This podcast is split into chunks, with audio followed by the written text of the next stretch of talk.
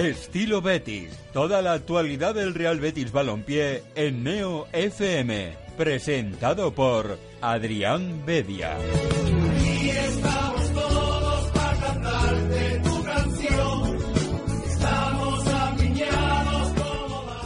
Muy buenas noches y bienvenidos un martes más al estilo Betis de Beticismo. Como cada semana, con una hora y media de puro análisis verde y blanco. Esta semana eh, ya van varias, eh, con un análisis bastante negativo, porque el primer equipo no, no levanta cabeza y ya van quedando menos, menos partidos, quedan nueve jornadas para, para que dé por finalizado el campeonato de liga y el objetivo que es Europa se empieza a escapar de las manos. Por fortuna siguen quedando 27 puntos, ya sea con pesimismo o con, o con optimismo, como cada uno lo quiera, lo quiera ver. Y, todavía queda tiempo, aunque es una, es una frase un tanto relativa, porque si se sigue si se siguen perpetrando este, este tipo de partidos como los que sucedieron el fin de semana pasado en Vallecas, pues va a ser muy difícil, por no decir imposible, que el Real Betis se clasifique un año más, el segundo de forma consecutiva, para competición europea. Como siempre, analizaremos el fin de semana de las secciones verde y blanca, el análisis del, del partido del primer equipo, el Rayo Vallecano Real Betis, y un poco de previa, porque este jueves hay jornada intersemanal, de hecho ya hoy mismo ya se están jugando partidos de liga, y, y, la liga no para. Hay jornada intersemanal y el próximo fin de semana, el domingo, a las 9 menos cuarto, jugará de nuevo el Real Betis, esta vez en el Benito Villamarín. Todo ello lo haremos eh, eh, en esta ocasión con Juan Ramón Lara. ¿Qué tal, Juan Ramón? Es tarde, más que noche ya. Sí, eh, ya lo tengo que cambiar, ya lo tengo que cambiar porque la verdad que, da gusto hacer el programa así, con luz natural y, bueno, es de lo poco positivo que podemos hablar hoy en, el programa porque nos hemos quedado solos. David por una buena causa, que desde aquí reivindicamos que, que si van a coger algún animal que adopten, como ha hecho nuestro David González, que está eh, pasándole el reconocimiento médico al animal, eh, no ha podido venir y bueno, eh, lo esperamos la semana que viene que nos cuente detalles de, del nuevo inquilino que tiene en la casa. Pero sin más, Juan Ramón, hoy hay mucha tela que cortar y no, no, es un, no es un buen día.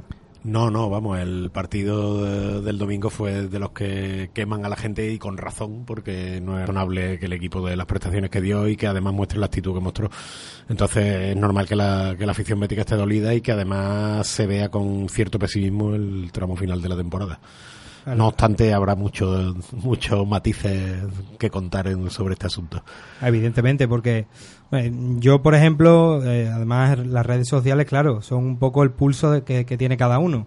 A veces que estás un poco más, más contento, otras más, más triste, pero después de lo de Vallecas, el ánimo es bastante flojo porque mm, es que está, se había dado todo de cara mucho tiempo de descanso, relativo, porque al final son dos semanas. Para el, el Betis es un mundo después de todo lo que ha pasado.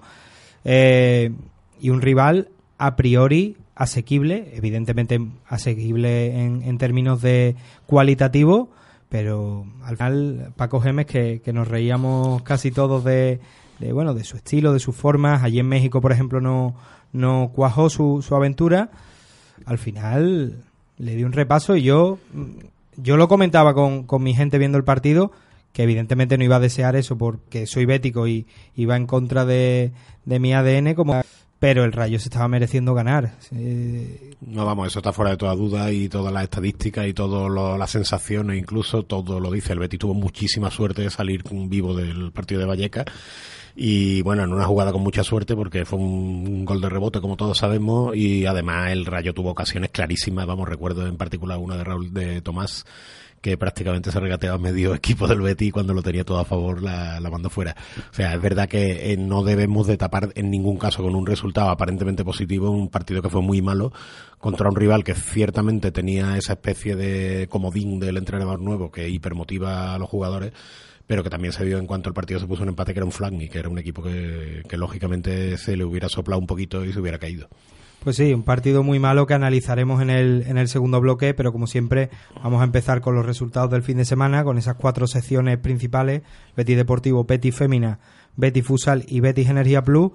Pero antes hay que recordar que pueden participar en el programa enviando tweets a, nuestra cuenta, arroba beticismo, estamos en, en Twitter o llamando al 954 310247 954 310247 Así que para lo que quieran opinar, ya sea en este bloque o en el siguiente, que me imagino que habrá bastante más debate y sobre todo más, más crispación, pues ahí os atenderemos y, echaremos un, un, buen rato. Pero vamos a empezar con el, con el repaso al fin de semana.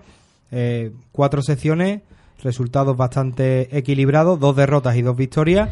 Empezamos con el Betis Deportivo, que cayó derrotado este domingo ante el Guadalcacín, 3 a 2.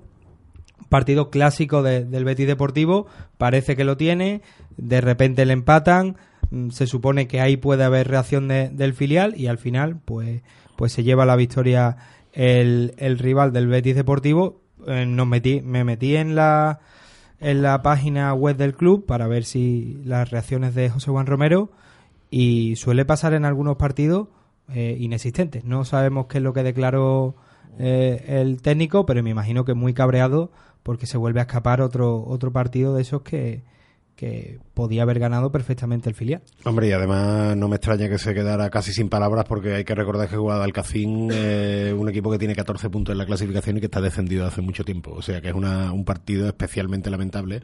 Confieso que no pude verlo porque por cuestiones profesionales. Pero la verdad es que, claro, estamos con una discusión que la vamos a tener después seguramente con el primer equipo que hasta qué punto la estética justifique y la ética justifican los resultados.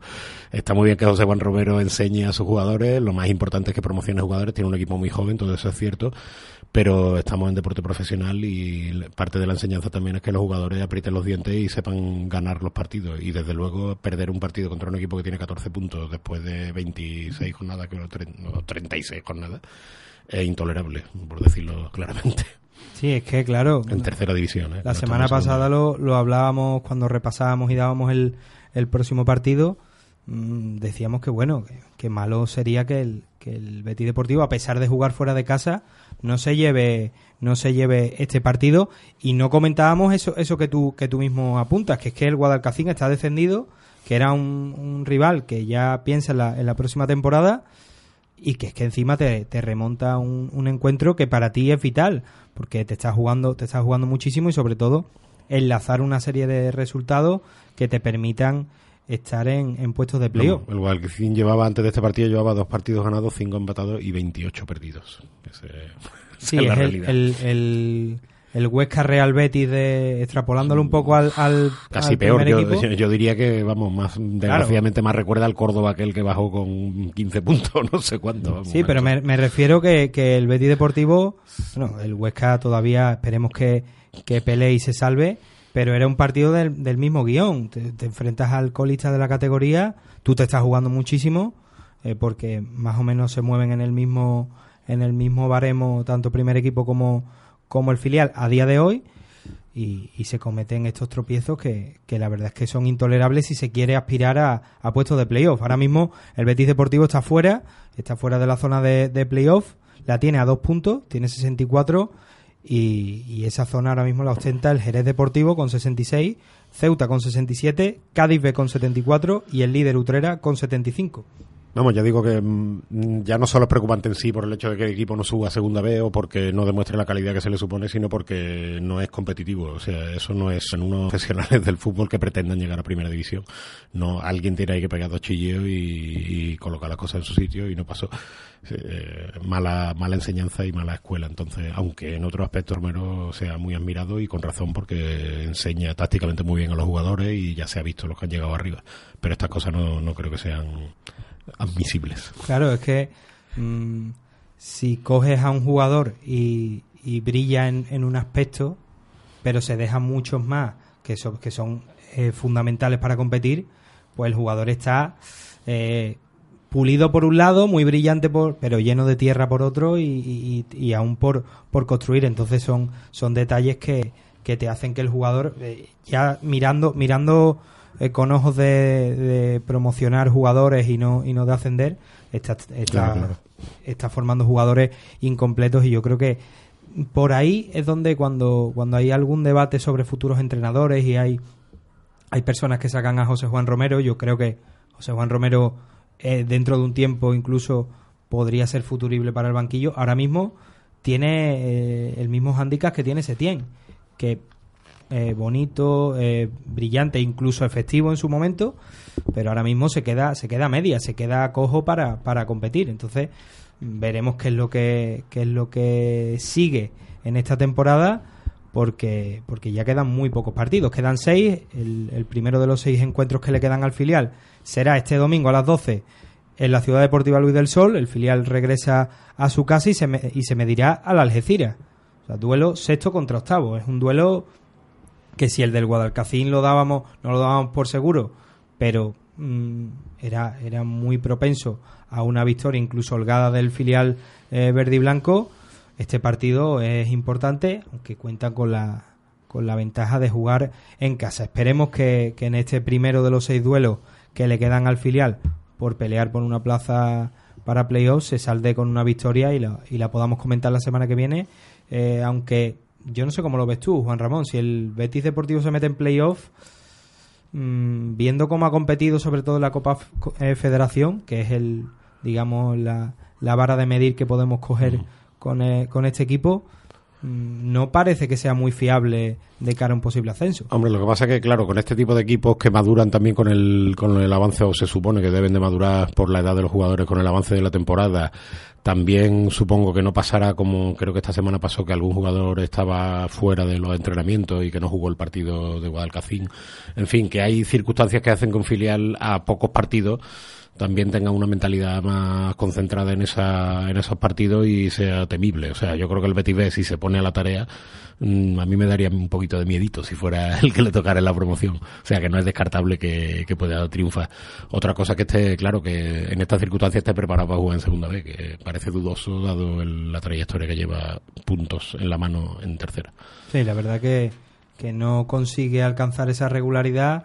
Le pasa más o menos lo mismo que al que al primer equipo, aunque el Betis Deportivo suele alternar victoria-derrota, victoria-derrota, y en el caso del primer equipo llevamos ya una racha importante, eh, yo creo que desde, bueno, desde Balaído sí, pero la última victoria... Valladolid creo, sí, pero llevan, creo que llevamos cuatro victorias en casi 20 partidos. Es verdad que antes hubo una racha mejor y que los agoreros siempre están esperando a que, siempre están avisando de que va a ocurrir algo malo y al final inevitablemente cuando pasan los meses ocurre. Pero Claro. es verdad que, que habrá que hablar del tema porque es preocupante también.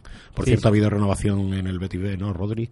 Sí, no recuerdo sí. mal, fue esta semana. cuando- Lo dimos, lo dimos la semana pasada, creo. No, lo dimos el, en el, programa viernes. del viernes. En el programa del viernes, eh, Rodri. Un jugador que tiene muy buena pinta, que es verdad que juega en un puesto que está un poquito sobresaturado en la primera plantilla, porque con la llegada de, de este Diego Lainez. de Lainez, que no estaba pensando, pongan a Lainez, los mexicanos poniendo tweets. Con la llegada de Lainez y con la presencia de los Celso, que se supone que se le va a renovar, con el, la absurdez, vamos a decir, de Guardado y de Canales, es verdad que el sector mm, de, ese sector derecho a pie cambiado de zurdo lo tenemos un poquito saturadito. Pero Rodri tiene buena pinta, es un jugador que habrá que testarlo en, en situaciones más estresantes que la tercera división, que futbolísticamente no tiene el nivel debido para, para hacer un buen un buen contraste de nivel, pero es verdad que lo que se le ve tiene muy buena pinta el chaval. No está- sí, no, el- iba a decir que el típico interior zurdo con calidad, eh, el típico 10 de toda la vida, pero con- también con cierta capacidad física y con mucha calidad con el balón en los pies y apunta bastante alto. Pues veremos, veremos porque este verano haya ventas o no. Va a ser un verano eh, movido. Si está Setién, yo creo que habrá más presencia de canterano, pero si no está Setién, veremos qué entrenador vendría. Pues este tipo de jugadores, los Rodri, Robert, incluso Raúl, si, si el entrenador es muy arriesgado. eh, Robert también, claro, sí, sí. Claro, hay, hay, hay una camada de futbolistas muy interesante que, que esperemos que tengan su debut en el primer equipo y que triunfen porque eh, los últimos casos de canteranos que han promocionado han sido bastante prolíficos para, para el primer equipo verde y blanco. Y para las arcas del club también. Hay que, que la gente se le olvida que el Betis no solo compra, sino que también ha vendido a Ceballos y a Fabián en los últimos años. Sí, al final Ceballos... eh, Sí, fue poco dinero relativamente. es que la cláusula de Rodri son 4 millones menos de lo que vendimos a Ceballos. y todavía no ha debutado con el primer equipo. Si debuta, creo que es que asciende a 30 millones. Así que en ese aspecto el Real Betis también ha mejorado eh, bastante y, y se agradece porque al final eh, para poder crecer hay que vender y, y comprar más barato jugadores que, que den el mismo nivel o mucho más. Cosa que no siempre ocurre. No, no es, no es muy frecuente o no eres capaz de construir un equipo, digamos, equilibrado, siempre te queda alguna pata coja, pero esto, esto es lo que hay, este es el fútbol actual y, y solo queda mejorar. Eh, vamos con otra sección, con el Betis Femina, otra derrota también, vamos, voy derrota, derrota, después ya finalizamos un poco más alto que, que, luego viene un bloque que cuidado. Bueno, pero esta fue más justificada porque fue contra el Atlético de Madrid, ¿no? Eso es comprensible. Sí, el líder de la competición, además no, no se podía despistar el, el conjunto colchonero porque tiene al Fútbol Club Barcelona pisándole los talones o a tan solo tres puntos y el Atlético de Madrid en su campo pues se mostró intratable a pesar de que, de que el Betis Femina se puso por delante en el marcador. El tanto inicial de Virgi eh, pues puso el partido franco para el, para el equipo verde y blanco, pero eh, antes del descanso los goles de Sosa, Esther y Jennifer Hermoso, que si no, mal no recuerdo es Pichichi de la categoría, una jugadora que, que, tiene un idilio con el gol pues eh, fuera de lo, de lo común, decantaron el partido 3 a 1. En el descanso hubo ocasiones también para, para, el, para los locales y el partido pues se saldó con una derrota previsible pero en la que se mostraron bastantes cosas positivas eh, por parte de, la, de las jugadoras de María Pri, que eh, ese era el mensaje de la, de la entrenadora, se mostraba satisfecha por el rendimiento de su equipo, pero evidentemente no es una alegría total porque cuando hay este tipo de resultados, eh, pues no puedes estar contento, pero está claro que mm, eso es algo que ya no, no se le no se le otorga al primer equipo, eso de compite en cualquier lado. Actualmente ya no ocurre esto, pero de momento el, equipo femenino sí que sí que sigue mostrándose eh, fuerte en ese aspecto. Vaya donde vaya va a competir e incluso va a tener opciones, aunque sean remotas a posteriori, de, de ganar el partido. Sí, es así, vamos. Y además, vamos, creo que con la relativa juventud que tiene la sección de, del Fémina, la trayectoria claramente ascendente, y eh, vamos ya veremos la historia futura lo que nos dice porque ahí no en este caso no hay tantos precedentes para hacer las discusiones sobre si el equipo irá para arriba irá para abajo. Vamos que hay que felicitar a los responsables porque el equipo va la trayectoria es muy buena a largo plazo. Sí además Andrea Andrea Sánchez que no está hoy eh, con nosotros analista del, del Real Betis Femina nos daba un digamos una un pequeño aviso no sabemos si, si ha cambiado esta situación, pero María Pri, eh, esto también ocurre en la sección femenina, eh, acaba contrato en el mes de junio. Si, si no se ha equivocado nuestra compañera Andrea, acaba contrato este próximo 30 de junio y bien haría el Real Betis en, en seguir confiando y pues dotarla de ya sea económicamente o con, o con más eh, refuerzos en el, en el proyecto a una entrenadora que, más allá de que es pionera en el fútbol femenino por ser una de las dos entrenadoras actuales que hay en la Liga Iberdrola, pues es la arquitecta de, de un Betis Femina que desde cero con ella pues, pues está en lo más alto de la, de la clasificación. Ahora mismo no está en cuarta posición, eh, ha bajado dos puestos, está, está en sexto lugar, pero bueno, tiene, tiene a muy pocos puntos a, los, a sus inmediatos perseguidores eh, con 41 tiene, está uno por debajo del Granadilla, que ahora es quinto, y a dos del Athletic Club, que tiene 43, que es el principal rival de, del equipo verde y blanco.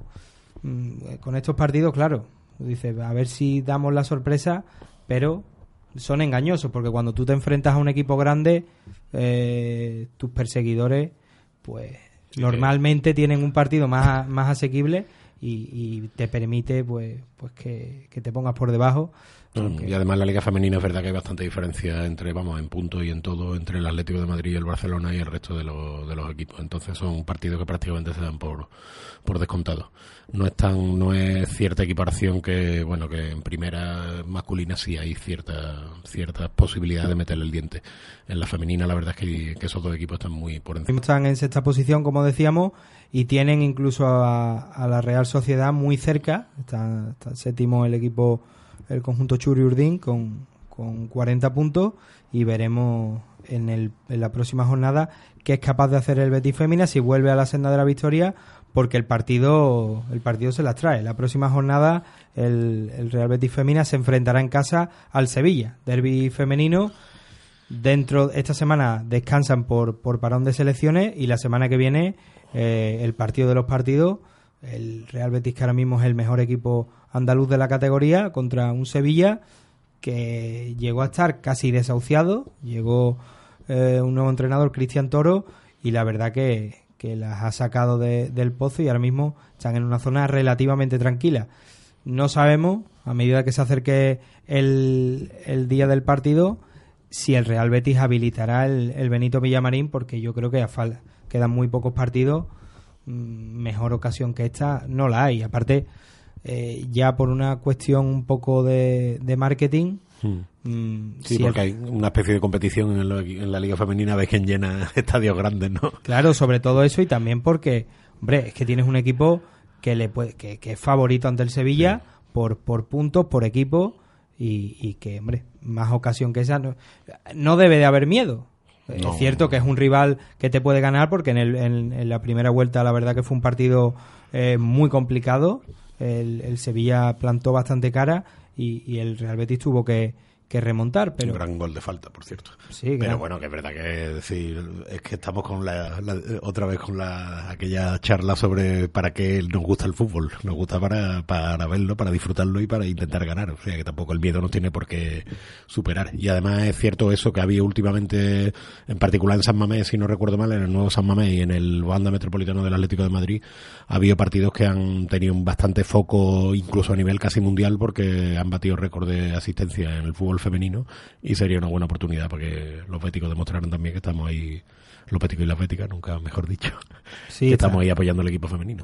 Sí, porque el, el primer ensayo, por así decirlo, con el nuevo Benito Villamarín, o al menos el, el renovado Villamarín, fue contra el Santa Teresa, un partido que a priori despertaba mucha ilusión porque era un rival eh, muy asequible. De hecho, el, el Betis Femina venció con bastante dura, pero claro, se dio la circunstancia de que eh, había bastante papel vendido, pero eh, esa mañana se dio agua y hubo mucha gente que, claro, como el partido era, creo que costaba un euro por un donativo que se tenía que dar, pues la gente decidió no ir y la entrada se resintió muchísimo.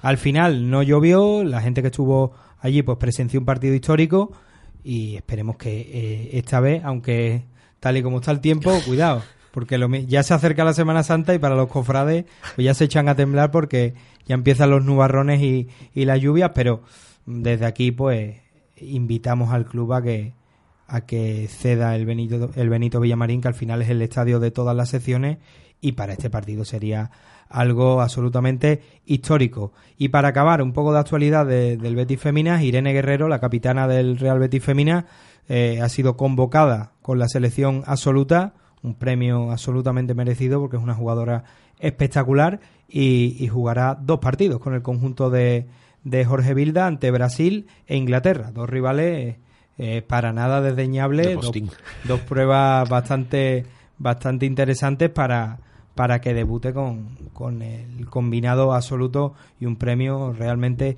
merecido para la capitana verde y blanca. Y para, bueno, nos queda todavía el, el Betis Fusal. Y el básquet, ¿no? Betis Fusal y el, y el básquet. Las cosas buenas, cuéntalas también. Sí, sí, porque, porque hubo, hubo victoria. Betis Fusal eh, ganó 3 a 4 al, al Córdoba en, en tierra cordobesa. Un partido de muchísima intensidad, de muy buen juego y al final pues los detalles se, se decantaron para, para el conjunto de Daniel Ibáñez que la verdad que acabó muy contento por el, por el rendimiento de su equipo y, y sin duda apuntó a que, a que esa era la línea que tenían que seguir porque al final, pues bueno, eh, Pescado Rubén Burela está intratable, lleva ganando desde más de cinco jornadas, mm, sigue habiendo un colchón de seis puntos sobre, sobre el Betis Fusal, pero bueno, el Betis Fusal tiene ahí esa segunda posición que de momento eh, la ostenta con tres puntos de ventaja sobre Mengíbar, que es tercero, y, ahí deben de seguir hasta, hasta el final de temporada. Quedan cuatro partidos para el final del, del campeonato y el próximo partido pues será contra el Noia Portus Apostoli. La verdad que un equipo eh, histórico. su nombre es de... Tienen que ser auténticos guerreros porque porque el nombre se, la, se las trae. Quedan cuatro partidos. Este será el tercero de forma consecutiva como visitante el sábado a las seis y cuarto. Esperemos que, que siga la racha y que, y que el conjunto verde y blanco vuelva a cosechar una victoria que le permita seguir en segunda posición y si Burela pues, pues decide pinchar mejor que mejor porque, porque permitiría recortar la distancia. Y el Betis Energía Plus que eh, si el Betis Futsal le quedan cuatro partidos, al Betis Energía Plus le quedan cinco, tiene cinco partidos de, de margen sobre el segundo clasificado, pero eh, por el por la diferencia entre, entre los dos partidos de la primera y la segunda vuelta con, con Bilbao Basket, pues no consiguieron ascender en, el, en la pasada jornada y tendrá que esperar a la siguiente. Ganaron en casa ante el Covirán Granada 93-80 un partido espectacular que se volvió a decidir en el tercer cuarto, que es donde el conjunto de Curro Segura pues da el do de pecho y se impone casi siempre a sus rivales por rotación y, y sobre todo, claro, cuando los banquillos importan, claro.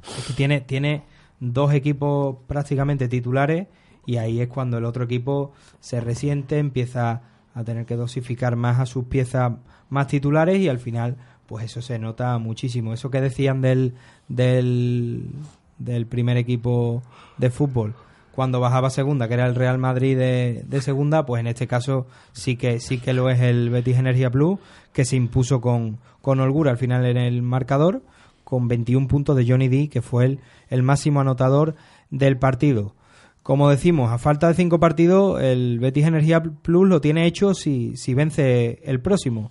Eh, si vence al Real Canoe en Madrid, será equipo ACB, el partido será el viernes a las 8 de la tarde y será televisado por Betis Televisión. Así que eh, plan interesante donde los haya porque sería el primer, la primera alegría eh, en verde y blanco de, de esta temporada. Como decíamos, dos victorias y dos derrotas en este repaso al fin de semana verde y blanco. Nosotros hacemos la primera pausa, hacemos un alto en el camino y Juan Ramón, el, cuando volvamos... Vamos a tener leña, Vamos a tener que ponernos serios porque, porque la cosa no... Prepara el teléfono rojo. No pinta, no pinta nada bien, está en, está en el control el, el teléfono preparado, así que hacemos una pausa y enseguida volvemos. Estilo Betis en Neo FM.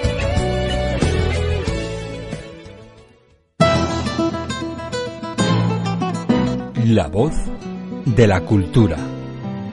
La voz de la actualidad. La voz del deporte. La voz del talento. La voz de la juventud y de la experiencia. Neo FM es la voz de nuestra esencia.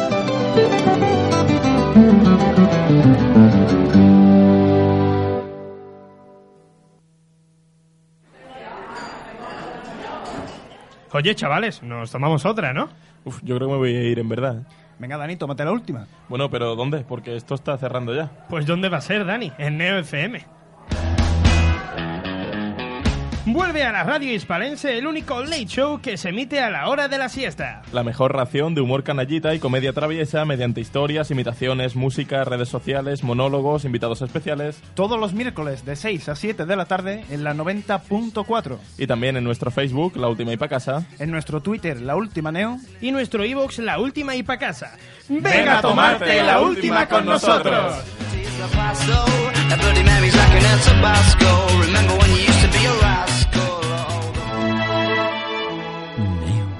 FM, la voz de nuestra esencia.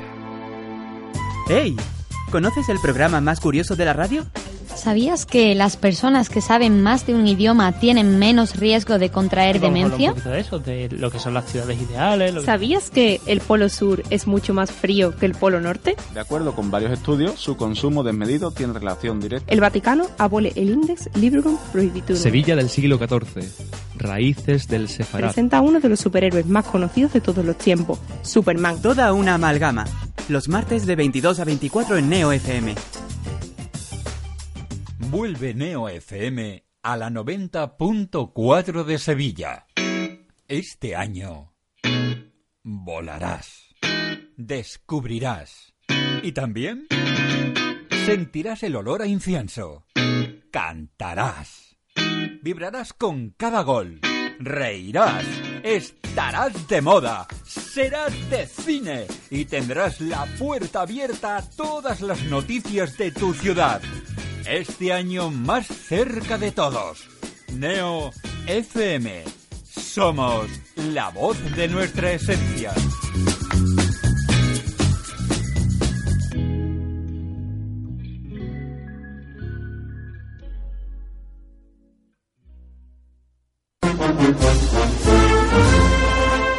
Una primera luna llena de la primavera. Una llama al cielo entre lágrimas de emoción. Una saeta al anochecer bajo el sonido de las bambalinas. Un intenso aroma de incienso y azahar que recorre las callejuelas de Sevilla. Una semana que nunca acaba. Una pasión llamada esperanza. Fran Gutiérrez les trae cada lunes a partir de las 10 de la noche toda la pasión y toda la esperanza de nuestra Semana Santa. Pasión y Esperanza, el programa cofrade de Neo FM.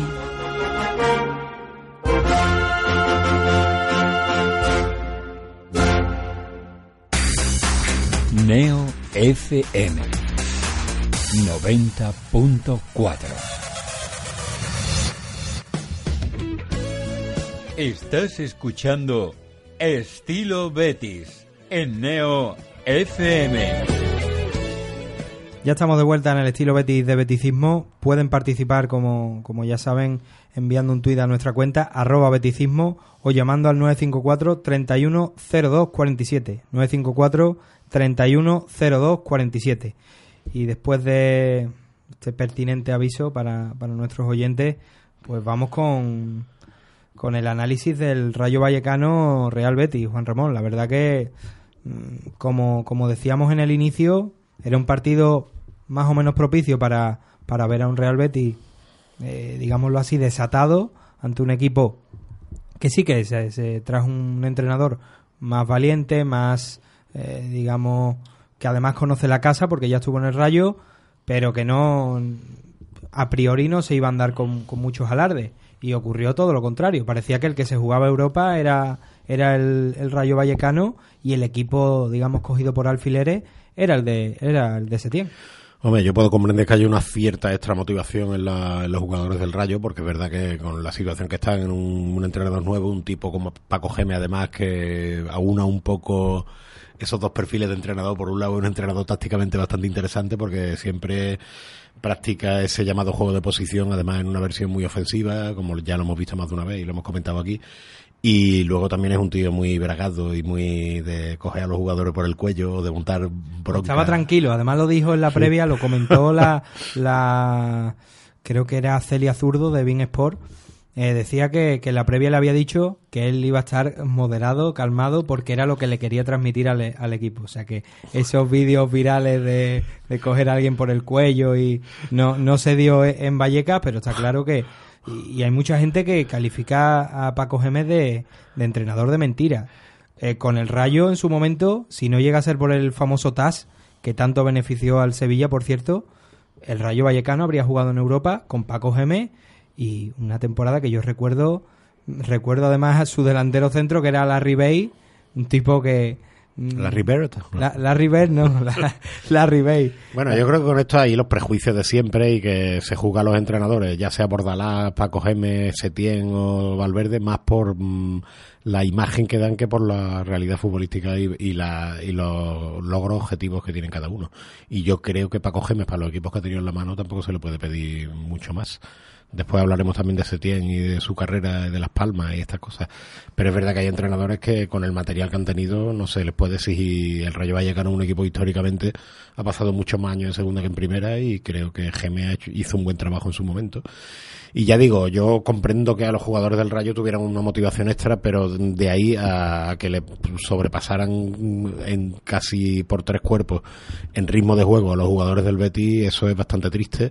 Y yo que no soy nada partidario de explicar los partidos por cuestiones de testosterona, o sea, no me parece, sobre todo a largo plazo, explicar que un equipo rinda mejor o peor porque mm, dicho pronto y claro porque le echaron más huevos y todas esas cosas no creo que sea una buena manera de, enfocar el análisis de un equipo de fútbol.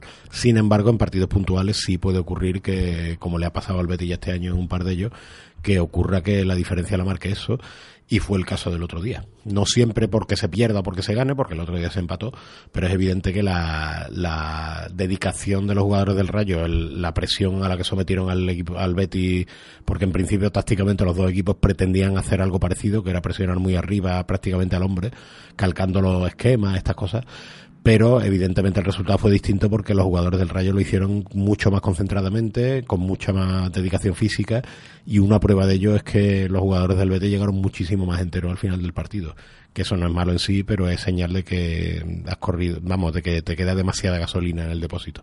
Claro, es que no vamos a tirarnos a, a la piscina de, de, eso que comentabas, de los huevos, de la testosterona, pero hay una cosa, eh, llamémosla un poco más suave, que es la intensidad que en este caso sí que se puede, es un baremo aceptable y yo veía al, al Real Betis eh, absolutamente entregado ante, ante un equipo que se está jugando la vida de verdad, porque al final lo del, lo del Real Betis es, un plus, va a seguir en, en, primera división, salvo Hecatombe, pero mmm, haciendo, poniendo las dos, los dos objetivos en la balanza, el Real Betis no puede estar menos ilusionado y menos intenso jugándose Europa que un equipo que se juegue el descenso, porque que al final está, es que está en la mano, es que Real Betis ha tenido varios partidos, este me parece uno de los más eh, ilustrativos para, para meterse de lleno en la pelea por Europa y está dejando escapar muchísimos partidos. Viendo el 11, es que, mm, salvo Raúl de Tomás, que me parece un jugador. Que, que... no lo tenemos y el lateral izquierdo del Rayo también es un jugador al que ha aspirado Sí, el Betis Moreno. recientemente y también Pero y después- sus problemas. No, evidentemente si el Rayo está donde está y el Betis está donde está es porque la calidad de la plantilla del Betis en este caso sí es superior y además todo lo sí, el, la motivación de un equipo que se está jugando la vida es muy grande pero también los nervios de un equipo que se está jugando la vida son muy grandes y si pierden más que el Barcelona será porque son peores y más fáciles de ganar. O sea, no hay excusa, para mí no hay excusa ninguna en que un equipo te supere en prestaciones físicas, en, nivel defensivo, de la manera tan clara que superaron al Betis ayer durante prácticamente, ayer, perdón, el domingo, durante prácticamente hora larga de partido, porque el Betis hasta, mm, hasta mediada la segunda parte no levantó cabeza en, en todo el encuentro y lo, además fue un partido muy de duelos individuales porque como el planteamiento fue un poco el típico que hace el Betis cuando se enfrenta a un equipo que quiere tener la pelota, el Betis suele hacer esto de un poco casi clonar el, el planteamiento del rival e irse arriba a la presión. El problema es que se encontró con un rival que le hizo lo mismo y lo hizo mejor, porque el Rayo realmente eh, agobió y um, estaba hablando uh, off the record sobre el tema, un tema que también está trayendo cierta polémica estos días por cierta prensa que está haciendo un poco de campaña contra Setien usándolo como Claro.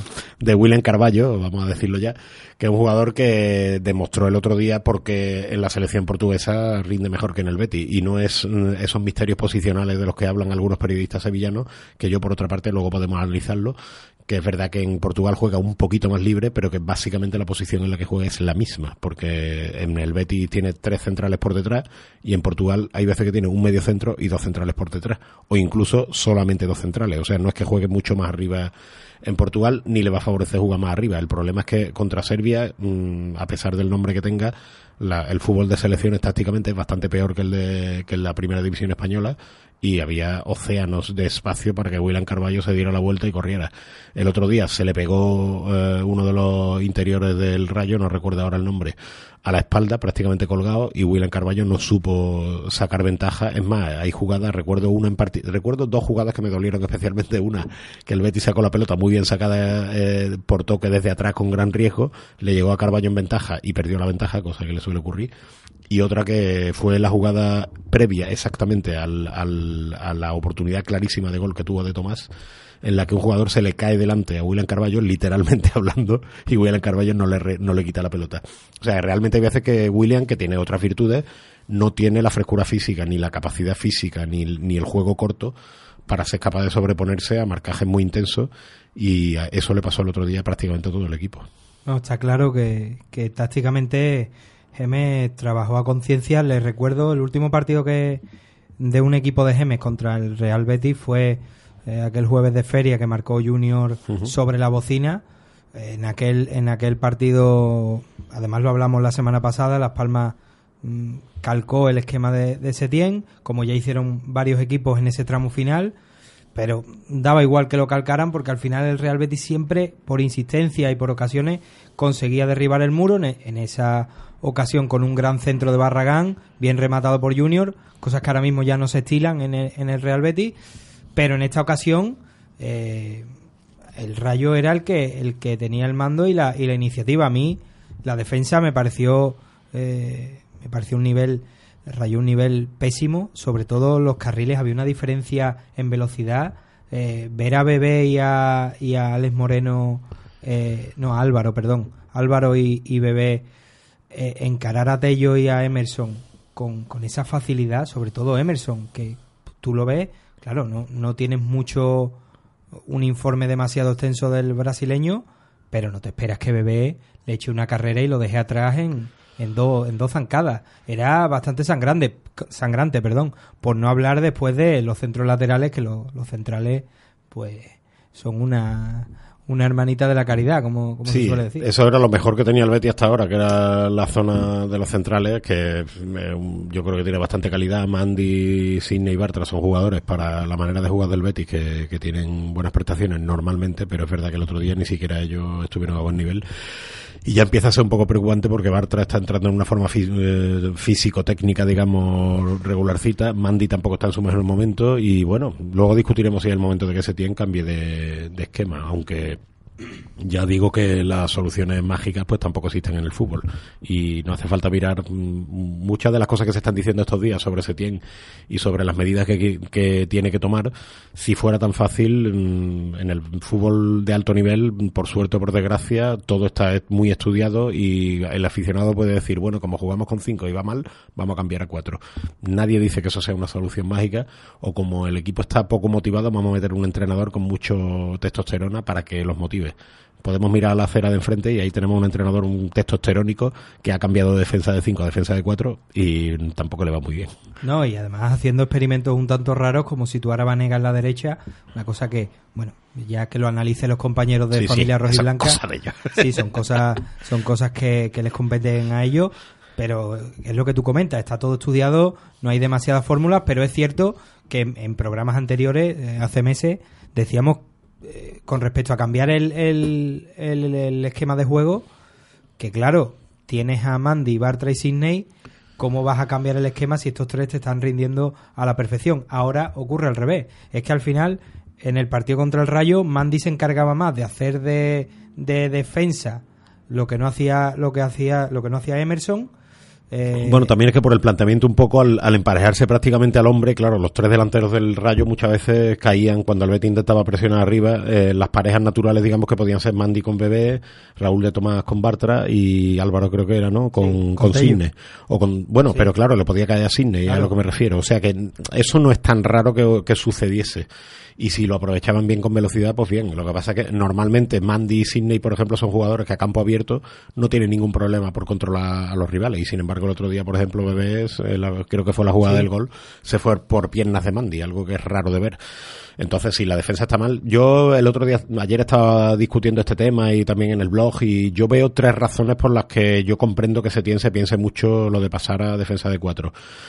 Una de ellas es, es esa que estamos diciendo, pero que parece que está perdiendo validez, que es el asunto de que tiene tres muy buenos centrales, pero es verdad que si no están en una gran forma, pues tampoco pasa nada. Y, tiene, en el lateral derecho tiene gente de sobra para, como Emerson, Barragán, Franci cuando vuelva.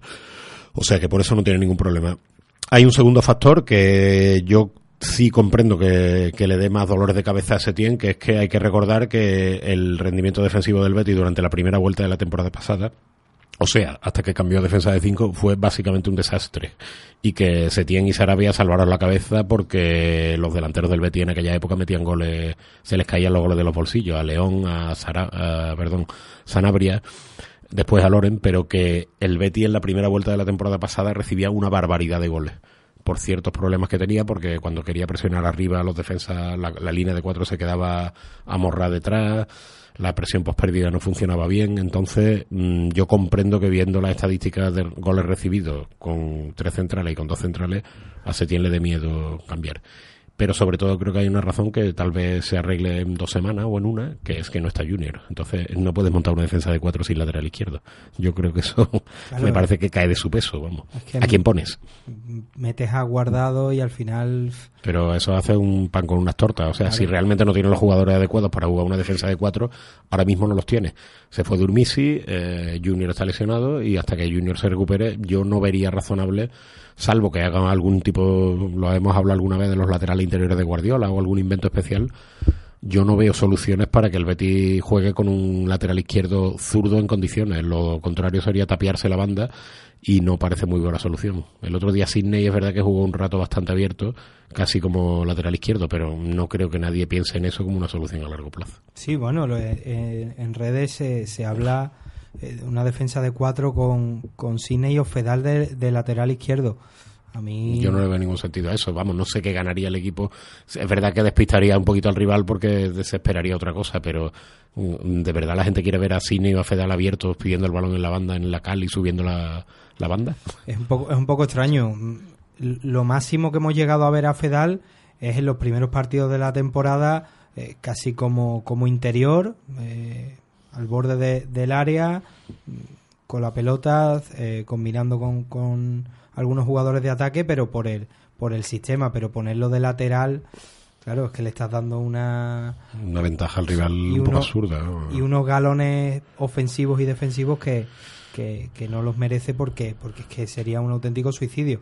Más o menos a la altura de poner a Francis a pierna cambiada que claro. Que, también tapona bastante la banda. Guardado también tengo que recordar. Es que claro, es muy fácil decir a cada uno decimos una probatura, si sale bien, al día siguiente sacamos pecho con los amigos, ves como yo te decía que... Pero cuando sale mal, pues no lo decimos. Y es verdad que Francis, a pie cambiado, lo pasa muy mal en la banda, porque no tiene... Y, y cierra mucho el juego del equipo. Guardado hay que recordar cuántas situaciones en ventaja tuvo con el Ren eh, en el partido del famoso 1-3 con el Ren, que hubo muchas jugadas en las que guardado pudo llegar hasta, hasta meter, vamos, que si hubiera estado Junior se hubiera metido con el balón dentro de la portería y guardado desperdició esas situaciones porque no tiene físico para, para ser carrilero zurdo. Entonces ahora mismo se tiene, creo que tiene un muy buen jugador para esa posición, que es Tello, que le está funcionando bastante bien de, de carrilero y no veo razones objetivas para ahora mismo cambiar a defensa de, cuatro. Otra cosa cuando Junior esté en condiciones. Claro, pero también eh, los que piden el sistema con cuatro defensas eh, lo hacen más por lo que ganas en ataque que por lo que podrías poner en, defensa. Eh, al final están pidiendo a gritos los extremos y ahí Tello y Laine podrían tener un, papel importante, pero claro, mm, es que en defensa estamos muy cortos. Hasta que no llegue Junior, bueno, y aparte que hay un problema también que si quiere que nos extendamos un poco, casi habría que hacerlo con una pizarra, pero yo eh, hay que recordar que el Betty tiene una manera de jugar muy determinada y muy definida que no va a cambiar Quique Setién. El Betty no, no juega como Bordalá un 4-4-2 contragolpeador o como um, Simeone. Entonces, los equipos que juegan transiciones rápidas es bastante habitual que los extremos empiecen el ataque muy abierto y que el ataque sea tan relámpago que la jugada prácticamente acaba con, con los extremos arriba centrando para que remate el molino de turno. El Betty no juega así. El Betty hay que pensar más en que, bien o mal, pero intenta jugar como, lo, como llevamos años y años viendo a los equipos de, de, que juegan el juego de posición, tipo Barcelona o Sulas Palmas o quien sea esos equipos hacen ataques muy largos, lentos entre comillas, encierran al rival y en esos casos los que suben la banda y realmente hacen el papel de extremo no son los extremos, son los laterales. Entonces jugar defensa de cuatro al final no te garantiza que vayan a llegar más, más los extremos por la banda porque realmente si uno piensa en el Barcelona, por ejemplo, de, el actual, o cualquier Barcelona incluso que hayamos visto, el papel del extremo clásico ya no existe, eso es mentira. Eso es un tópico que ha quedado ahí un poco fijado pero que en ese tipo de equipo realmente no ni Messi juega de extremo, eh, creo que es una obviedad, que suele jugar de tirado de delantero por la derecha, ni Neymar cuando jugaba en el Barcelona tampoco empezaba la jugada pegado a la banda, pero acababa por dentro para dejar a Jordi Alba espacio. Claro, es que Jordi Alba es, es, lateral en defensa de cuatro a priori en la pizarra. Claro, pero cuando Pero- llega el frente de ataque, los dos laterales en el Barça suben a la vez Claro. y llegan los dos al extremo, porque además es natural, porque acabas con un frente de cinco arriba. Eso lo hacen quitando el City de Guardiola, que tiene un sistema muy especial y que usa laterales interiores, y que Leroy Sané sí juega abierto. El resto de los equipos del mundo que juegan de esta manera, todos acaban con los dos laterales colgados en, la- en las dos esquinas del y sin extremos antiguos. Es por eso por lo que los extremos en el Betis en muchos equipos juegan a pie cambiado, porque su papel ya no es eh, centrar a la antigua como jugaba Joaquín hace 15 años. Joaquín ahora ya no juega de- en ese papel y cuando juega juega a pie cambiado. Eso es una la explicación es porque ya los extremos no están jugando como los extremos antiguos pegados a la cal, sino que se meten por dentro y buscan la portería contraria. Por eso Canales juega a pie cambiado, por eso los Celso juega a pie cambiado, por eso Joaquín juega a pie cambiado y los que juegan a pie natural quién son? Los carrileros. Joaquín cuando juega de carrilero juega a pie natural Claro. y por la banda izquierda Junior evidentemente juega a pie natural. Entonces pensar que, lo, que el Betis por jugar con cuatro defensas va a recuperar el papel del extremo, por ejemplo Tello yo creo que saldría perdiendo porque no tendría tanta oportunidad para uno contra uno, sino que se vería en el barullo este del delantero metido por dentro y no sacaría ventaja. Claro, incluso ni, ni jugando de lateral ni, ni de extremo, porque al final. Y, a- y al final es que habría que trabajar cosas sobre las que en verano se anunció que, que iba a haber eh, un Betis bastante camaleónico, con cambios de sistema dependiendo del rival. Eso fue una promesa que en verano, eh, y ahora muchos se la están reprochando a Setién, pero la realidad es que este es el sistema que se va a utilizar y quizás lo que, lo que habría que, que mirar más es no, no cambiar el sistema, sino cambiar a ciertos jugadores. Giovanni Lo Celso, por mucho que lo queramos y que queramos que, que se quede, que eh, se tenga que tener cierta delicadeza con él, porque claro, mm, algunas decisiones pueden condicionar su futuro en el sentido de que, oye, mm, no lo estoy haciendo, digamos, muy bien, pero tampoco me, me metas banquillazo porque... Bueno, está sujeto a un contrato y él sabrá. Yo la verdad es que lo de los Celso no, es una cosa para la que no tengo ninguna explicación. No, no me entra en la cabeza, no sé qué le pasa y espero que no sea ninguna cosa rara de esas porque, bueno, sería feo que, que, que sucediesen esas cosas. En todo caso, yo creo que el Betis va a ejecutar la cláusula porque es una inversión a largo plazo Claro. y le da igual, vamos. O sea, pase lo que pase estos meses, la- lo cierto es que Captún el otro día mejoró las prestaciones de los Celso de una manera bastante obvia y que el hombre pues no está bien. Yo no sé lo que le ocurre, pero no está nada bien.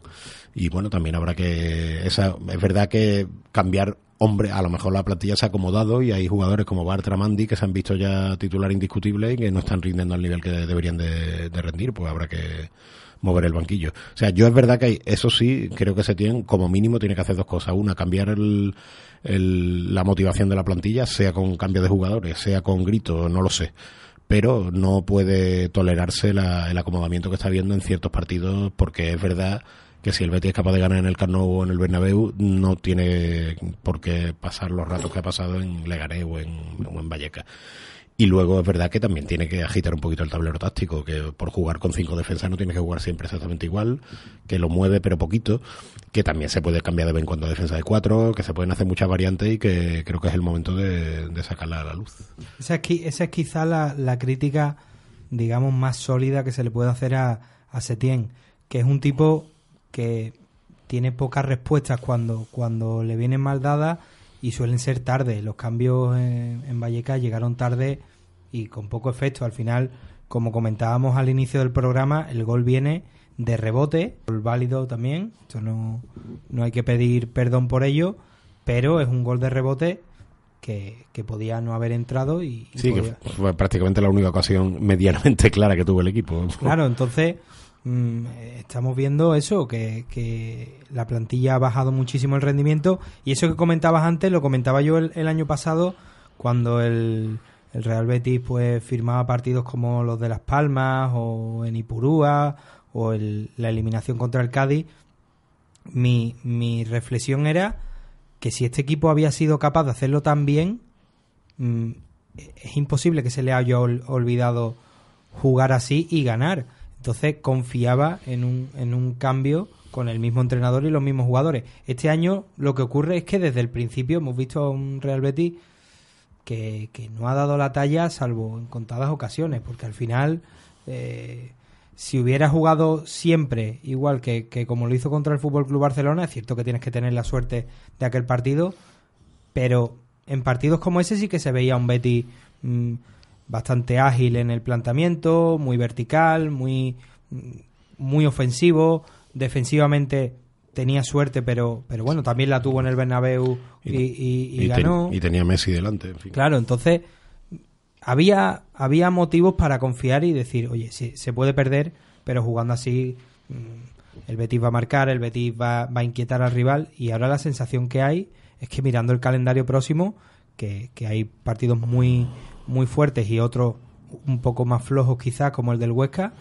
yo sinceramente con, con, el, con la mano en el corazón no veo que el Real Betis pueda ganar fácil ninguno e incluso que sea favorito en ninguno de ellos. Hombre, es verdad que con el rendimiento reciente la, la cosa pintaría mal, pero bueno, yo creo que también hay que mirar un poco con luces largas y que el equipo ha tenido rachas buenas también, no tan lejanas. Llevamos un placito bastante regular que se va alargando más de lo debido, pero bueno, que el equipo yo creo que está capacitado para pagar un poquito más y tampoco a el nivel, vamos, los rivales que tenemos por delante, incluso el Real Madrid también que está prácticamente sacando a, los juveniles, a los hijos de los, de los entrenadores, creo que tampoco es un ninguno de los partidos inasequible. El partido de la Real, por ejemplo, un partido complicado evidentemente, pero tampoco la Real está arrasando en su casa y que si el Betis es capaz de subir el nivel a donde debe, que vamos a ponerle un 7 de 10, un 7 y medio, el Betis puede perfectamente meterse en, UEFA Europa League. Es más difícil, es muy difícil realmente meterse en Champions porque hay demasiados invitados a esta fiesta, pero no estamos tan lejos de esto y creo que hay que hay que exigirle ahora sí al equipo un rendimiento distinto del que está dando y meterle la- un poquito las cabras en el corral. Otra cosa es que yo discuta la figura en general de Quique Setién, que de eso podemos hablar si quiere, que en el largo plazo creo que justifica perfectamente su posición en el club y que para mí está fuera de duda. No, claro, al final es que el Getafe tiene 47 puntos, tiene 7 más que el Real Betis y en esta terna de equipos que se pueden meter en, Europa League, que yo creo que es el objetivo mm, más plausible y, y que, y que más validez le podemos dar, pues está el Deportivo Alavés que tiene 44, 4 puntos más que el Real Betis, el Valencia que tiene 43 y que yo creo que es el que en, eh, mejor línea eh, está transitando ahora mismo.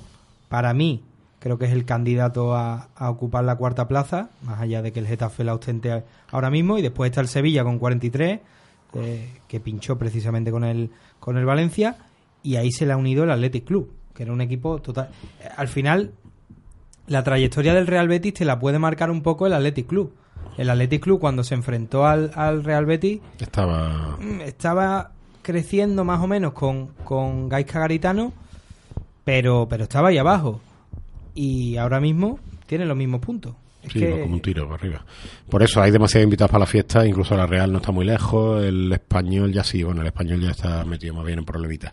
Pero que, claro, o sea, quedar primero del pelotón este de 7 o 8 equipos que hay va a ser realmente complicado.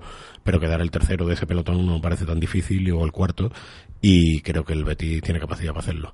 Otra cosa es que la famosa exigencia pida al equipo, mm, bueno, eh, eh, perspectiva, Nueve de nueve, ¿no? horizontes, claro, que realmente él, yo creo que si quieres lo podemos discutir también porque es un tema que creo que es bastante fructífero, perdón, bastante enjundioso y que no hemos hablado mucho en este programa, que es el nivel real de la plantilla del Betis, que creo que vale la pena discutirlo y saber si se tiene, no mirando el último partido, que a mí me indignó también, sino mirando a largo plazo, si realmente el aficionado bético tiene justificación para indignarse en, en global con la, con la situación del equipo y con el rendimiento del equipo en manos de Setién. Yo creo que eso es bastante discutible y creo que el club está, el equipo está haciendo lo normal en un equipo que está jugando, hasta hace poco estaba jugando tres competiciones, que históricamente no ha, está casi tocando techo, que en cuanto a presupuesto, creo que ayer miré el, los topes Octavo. salariales y el, El octavo el séptimo, el octavo, el octavo en presupuesto y el séptimo en topes salariales, evidentemente todo el mundo puede decir y el Getafe, claro, que está encima, también podemos decir y el Villarreal, que está mm, a punto de descender a segunda con, un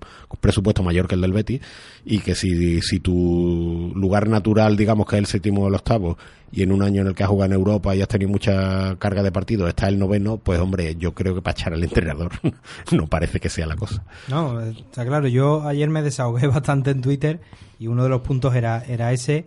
Considero que la plantilla está descompensada y sobrevalorada. Eso yo creo que, que se puede demostrar con, con hechos. Y también sobre, sobre el último punto que comentaba, además tú creo que lo pusiste en un tuit, las temporadas después de haber entrado en Europa, la actual es triste para el, para el Bético porque no estamos en Europa, pero mm, Sí, eh, la, más alta ha sido los octavos y ha habido un par de descensos. Creo que el Betis ha jugado en Europa dos- 10 o 12 temporadas y en una de ellas es verdad que nada más que jugó una previa y por lo tanto no es significativa. En esa sí, en los años 60 y en esa sí quedó cuarto o algo así, pero había jugado nada más que una previa en verano. O sea, esa digamos que queda fuera de la cuenta. Pero las que de verdad jugó en Europa, como la que yo recuerdo en mi más tierna infancia de aquella de la Copa del Rey de Snaola, Cardeñosa, bajó a segunda. Eh, en la de Pepe, el de los 25 puntos, bajó a segunda y hay más situaciones en las que el equipo, la de Serra Ferrer con Robert y con que sí, se lo se ficharon. salvó con el, se salvó contra de el. Mallorca aquí en el Villamarín. Y había muchos casos de eso en los que el Betis la siguiente temporada lo ha pasado mal. Entonces no es que no haya que pedirle al equipo que esté arriba, pero creo que tampoco es esa sensación de catástrofe, el, ese, esos haters de Setién que agoreramente llevan con santa paciencia, eso sí, meses y meses esperando que el equipo la cague, con perdón, para meterle caña al entrenador y claro, llega un momento en que coge la mala racha y entonces ya mm, te lo dije, pues bueno, creo que el balance general, haber quedado sexto el año pasado, que también yo creo que ha puesto el listón muy alto, y estar noveno este año, yo no creo que sea en absoluto una situación como para pedir la cabeza de nadie. Ahora, si quieres, mm, si tenemos tiempo y gana, podemos entrar a analizar el plantillón, el- la mejor plantilla de la historia del Betis, Sí, hay, hay según tiempo. algunos, y bueno, podem- me gustaría que entraran gente por, por teléfono para llevarme la contraria, pero realmente yo creo que también mm, la- el optimismo general que del que participamos todos y las ganas que tiene el aficionado de que le regalen los oídos, que eso da muchos oyentes a muchas cadenas de mucho éxito, hace que luego la gente se indigne porque cree que el equipo tiene una capacidad por encima de la que tiene realmente. Yo para empezar deberíamos de pensar los béticos en que, vamos, y no digo que la directiva no tuviera que hacerlo así, que no haya que vender para crecer, pero hay que recordar que este verano el Betis prácticamente no ha invertido un duro en fichajes si se mira la- el balance neto y que se ha desprendido de jugadores como Fabián y como Durmisi, que hubieran venido muy bien para este año. Que sea- Incluso, incluso Rubén, te diría yo. Casi, casi. Lo que pasa es que, claro, tácticamente tampoco había mucho mucha sintonía. Sí, no, y además Rubén ya es verdad que estaba un poco amortizado, si se puede decir la palabra. Pero claro, pretender sobrevalorar una plantilla que tiene, es verdad que tiene un par de jugadores como los Celso y como Pau, que tienen una proyección aparentemente importante, pero luego, y que también hay jugadores que a mí personalmente eran de los que más me gustaban de sus respectivos clubes, como Canales y Sydney, pero vamos a ser objetivos y vamos a ver qué carrera que han hecho jugadores que ya tienen 27, 28 años o 26 y si quieres vamos de uno en uno casi y podemos ver Mandy Mandy había eh, vino del Stamp Reims si no me Sí, sí, no el de Reims sino el de Reims el aquel Sí. que jugó un equipo de, de serie B de, de- igual que Budebu venía también del no sé de Sí, del, del ¿no? Montpellier. Del Montpellier, perdón. Y bueno, Mandy hay que recordar que cuando llegó Setién estábamos a punto de echarlo del equipo. Ahora Sí, era Mandio Pesela. era Mandio Pesela y se decidió prescindir de Pesela y se quedó Mandy. Ahora Mandy parece que es muy bueno. Pues igual Setién tiene algo que ver con eso, pero a lo mejor no es para tan- ni siquiera titular con Argelia, por cierto. Luego Bartra es un jugador que sí es de los pocos que ha sido titular en algún momento de su vida en un equipo de verdadera categoría como el Barcelona, pero la verdad es que su carrera ha sido descendente de ese momento. Pero bueno, Bartra lo, admiti- lo admitamos pulpo. Vale. Sí, hombre, claro, claro. Sydney, lo, Sydney creo que tiene 27 años, ¿no? Y el máximo momento de gloria de su carrera ha sido jugar en el Deportivo de La Coruña, que, 29. que bajó a segunda, tiene 29 No, años. su máximo momento fue aquel casi casi fichado por el Fútbol Club Barcelona, que al final Bueno. pues se quedó se quedó ahí. Pero vamos, que tiene 29 años y que digo yo que si no lo ha fichado un grande será Sí, por era algo, uno de ¿no? los un- era una de las manzanas podridas del deportivo Sí, de para el eso, de- deportivismo. Sí, yo no sé, lo acusaban de todo, de casi habían matado a Manolete, pero bueno, no, vamos, que ya digo que un jugador que a mí siempre me ha gustado cuando lo vi en el Deportivo aquí, que conste, pero que tampoco creo que haya que. Luego está el caso William Carballo, que también es un jugador que por lo visto es de primer nivel champion, pero que no ha pasado en su vida de jugar en el Sporting de Lisboa, que hay que recordar que ni siquiera es el mejor equipo de Portugal, ni de lejos, que siempre está debajo del Oporto y del Benfica, y que bueno, no creo que el nivel del, del Sporting esté por encima del Betis. Y Sí. Y tenemos y tenemos una tenemos una llamada. Buenas noches. Buenas noches, Adrián. ¿Qué Y a la acompañante, que hoy no es David, ¿no? No. Juan Ramón. Juan Ramón Lara. Muy buenas noches. Buenas noches. A ver, mm, yo no estoy de acuerdo contigo para José Ramón, ¿no? Con Juan lo que dice que... Perdón, ¿me escuchas? Sí, sí, eh, me- y vamos, me alegra que, que haya gente que me lleve la contraria, porque de- a- a- debe de haber mucha. Muy momento, no se escucho bien. Eh, ¿Me escucháis mejor? Sí, sí. Vale. Yo no puedo estar de acuerdo contigo. Estás diciendo la edad del Betis, bueno, me parece una, una media de edad joven que mantiene el, equipo. Eso es bueno para el futuro, por lo menos para mí. Dice que la experiencia de nuestros jugadores, que sí, que Mandy viene de Francia, mm, es, que yo lo vi. Yo, por cierto, lo vi jugando en Francia y, entonces era lateral derecho. Que si Sidney no jugó nunca un grande, que el Benfica lo tuvo ese día para allá para acá, eso es cierto pero qué experiencia tiene Tafe para estar ahí cuarto, o cuando llegó a la Europa League, o cuando la Alavés tenía una, una final de Europa League, de Marén, quién eran los jugadores más, más conocidos, Javi Navarro, el delantero, ese delantero, o y de, y de contra, eso de los jugadores más recorrido, más bagaje tenía en el Alavés. Eso de que si viene de un sitio del otro a mí no me sirve, porque Jaime venía del Lleida, ¿recuerda? cuando eh, Aresi, creo, si no recuerdo venía de Tenerife, y ahí nos llevó Don Lorenzo a una final de Copa, y nos dejó tercero, siendo un equipo recién ascendido de primera división. Lo mismo hizo Juan de Ramos, también nos dejó tercero. Con los atacantes, Joao Tomás, Ispeva, yo eso de verdad no, yo, yo no te puedo comprar eso porque no estoy de acuerdo contigo para nada con eso. Vamos a ver, yo, yo a lo que me refiero es, yo lo que estoy intentando es valorar objetivamente unos jugadores antes de que lo haya cogido Quique Setién para ver si hay un contraste para saber si son buenos o son malos. No digo que jugadores no puedan llevar una carrera ascendente y evidentemente podemos coger ejemplos históricos cogidos un a la vez de hace 15 años de, con jugadores relativamente malos haber llegado muy arriba. Y a mí me gustaría que fuera así pero no, no creo que sea exigible. O sea no pasa siempre. De hecho a la le ha pasado una vez en toda su historia A ver, eh, Serrón, te escucho un poco bajo. No sé si sale mi teléfono, no sé. Sí, Mira, yo sí, sí, porque nosotros te escuchamos perfectamente, Miguel. pues te escucho. A ver, yo te entiendo perfectamente cuando has dicho que Mandy mm, era entre Mandy y Pesera. Eso yo te lo defendí hace muchos meses. Que sacó Junior, que sacó a Loni y dio un rendimiento espectacular la pasada temporada, pero que no es el primer entrena- entrenador que saca canterano.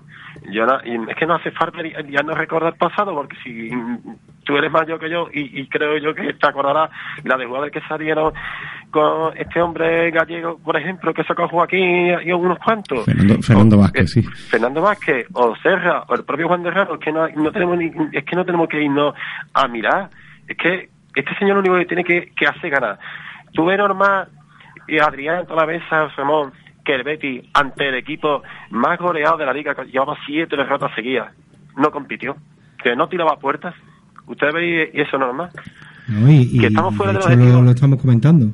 No, sí, yo en eso estoy de acuerdo y ya digo que yo me cabré bastante el, el domingo viendo el partido porque creo que no es de recibo soportar partidos como el del otro día, pero creo que hay que también mirar a largo plazo y ver una labor general y en esa creo que el aprobado es bastante loadito para ese tiempo.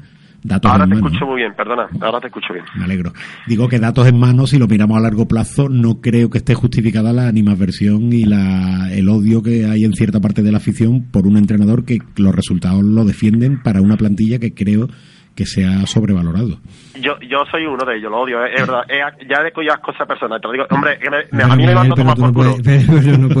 Es que Ya lo, lo confieso. Es más, me alegro que ha sido eh, sancionado eh, el segundo. Es más, le tiene que caer las nueve jornadas. Pero uf, es que- Me alegro. No, no, lo digo de verdad, lo digo sinceramente. Me alegro. Y soy un Hombre, Miguel, una vez pero la- es un poco fuerte, ¿no?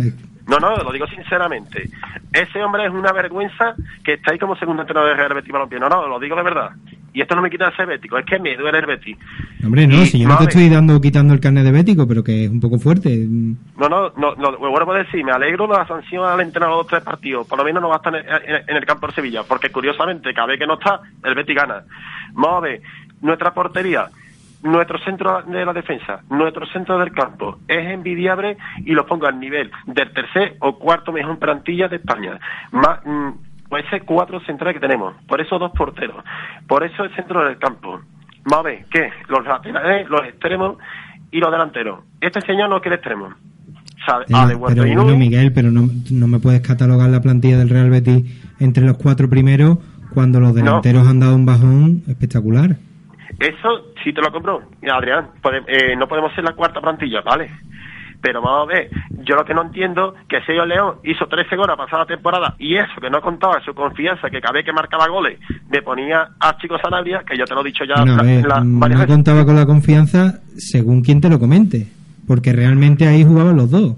Incluso Sergio León se tiraba la banda por el sistema y jugaban Sanabria y Sergio León. Al final, es que si nos movemos por lo que nos comenta la prensa o algún medio, pues diremos, Sergio León está peleado porque lo pillaron en una discoteca y, y largando de Setién.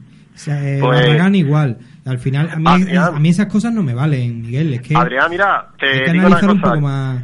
Yo escucho toda la prensa, es más, los partidos del Betis, los partidos del Betis solía escuchar en Melodía, que estabas tú, que por cierto ya no Sí. existe ese programa, ¿no? Sí, sí, por desgracia no, no existe. Bueno, pues fíjate tú que yo escuchaba casi, casi escucho mucho, muchas radios para escuchar todas las versiones. Y los partidos del Betis, cuando, aunque esté viéndolo o esté eh, delante del televisor, suelo escucharlo todavía en la radio y te escuchaba a ti.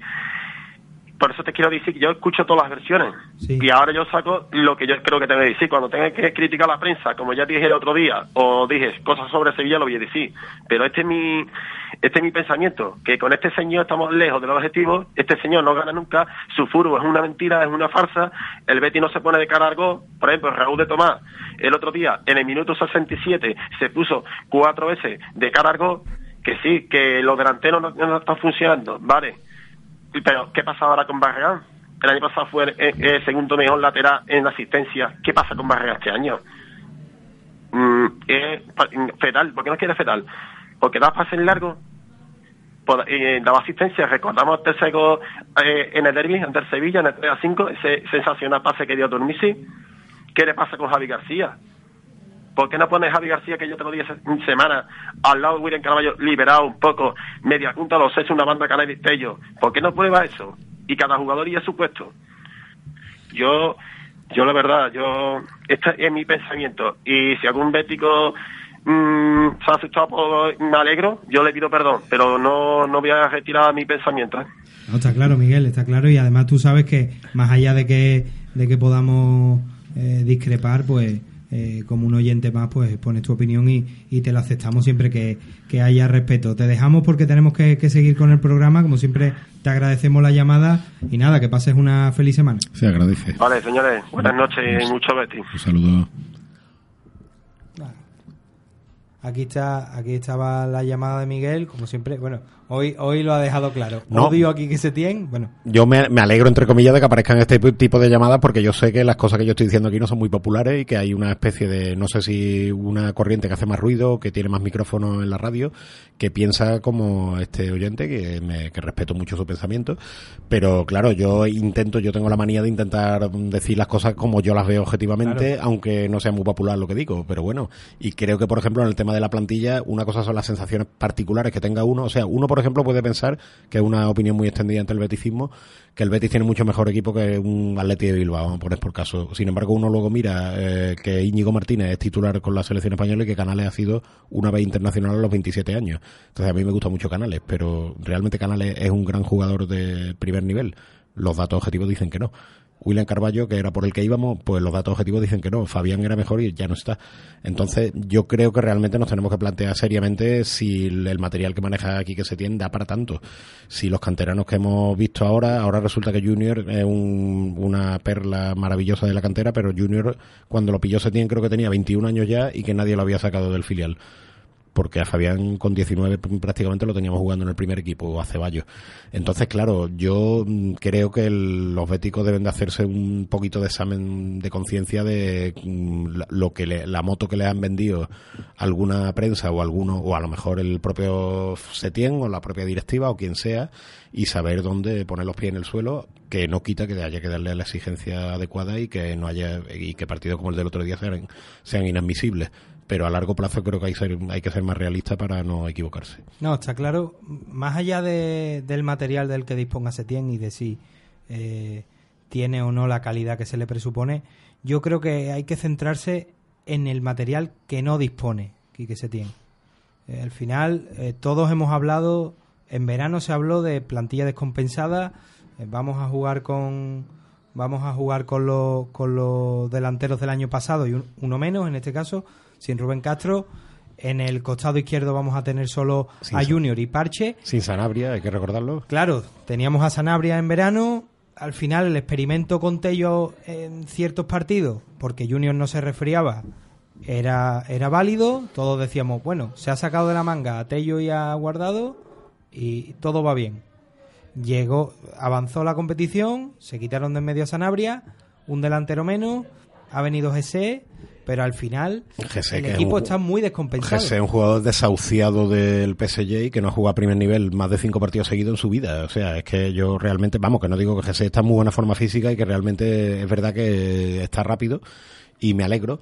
Pero que tampoco, igual que Joaquín tiene 37 años. Es que yo hace poco en Twitter incluso me estaban comparando la plantilla de, de Polleto de Víctor Sánchez del Amo con la de ahora y me decían que Joaquín estaba peor. Digo, bueno, pues algo tendrá que ver Setién con que un tío con dos años más que tiene 37 esté mejor ahora, Claro, ¿no? claro, al final el propio Joaquín lo decía, que la, la clave aquí es correr con sentido, ahora corre con sentido y menos.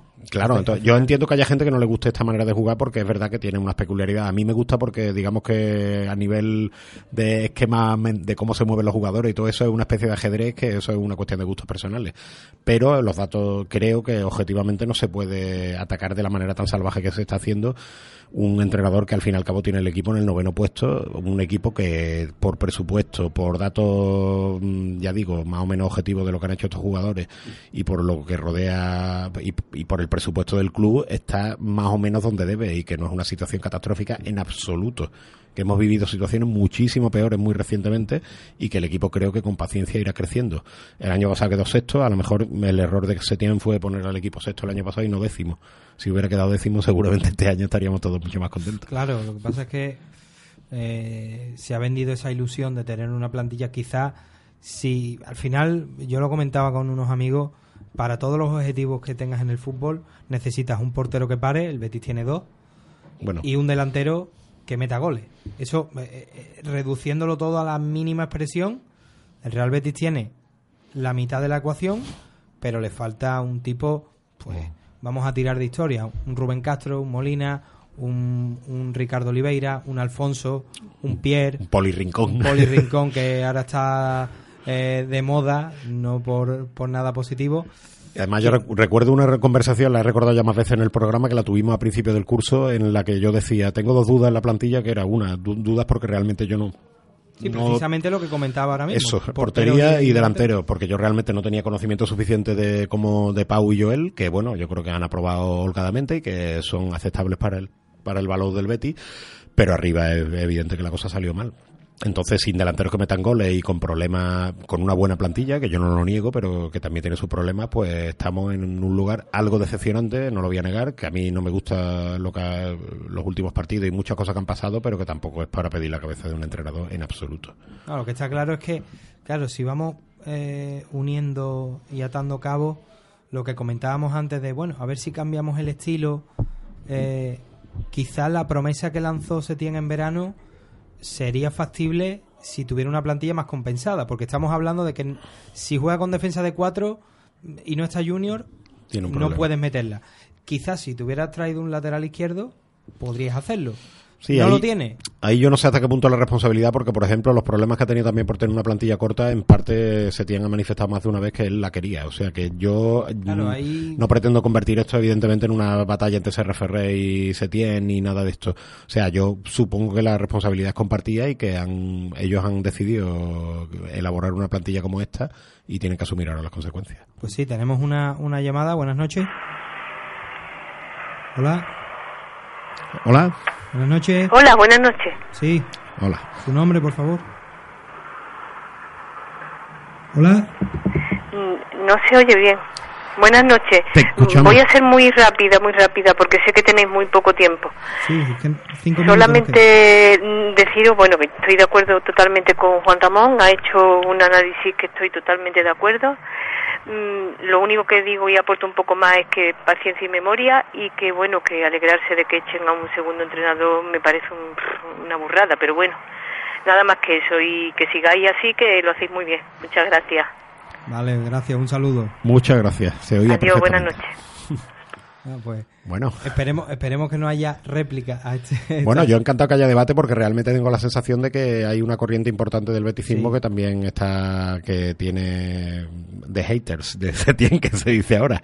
No sé si más ruidosa que, que nutrida de gente, pero que a mí me parece muy bien que haya intercambio y que la gente debata, pero creo que hay que poner las cosas por lo menos en un cierto carril de, de lógica y de, y de racionalidad. No por nada, sino porque si no nos tiramos piedras contra nuestro tejado.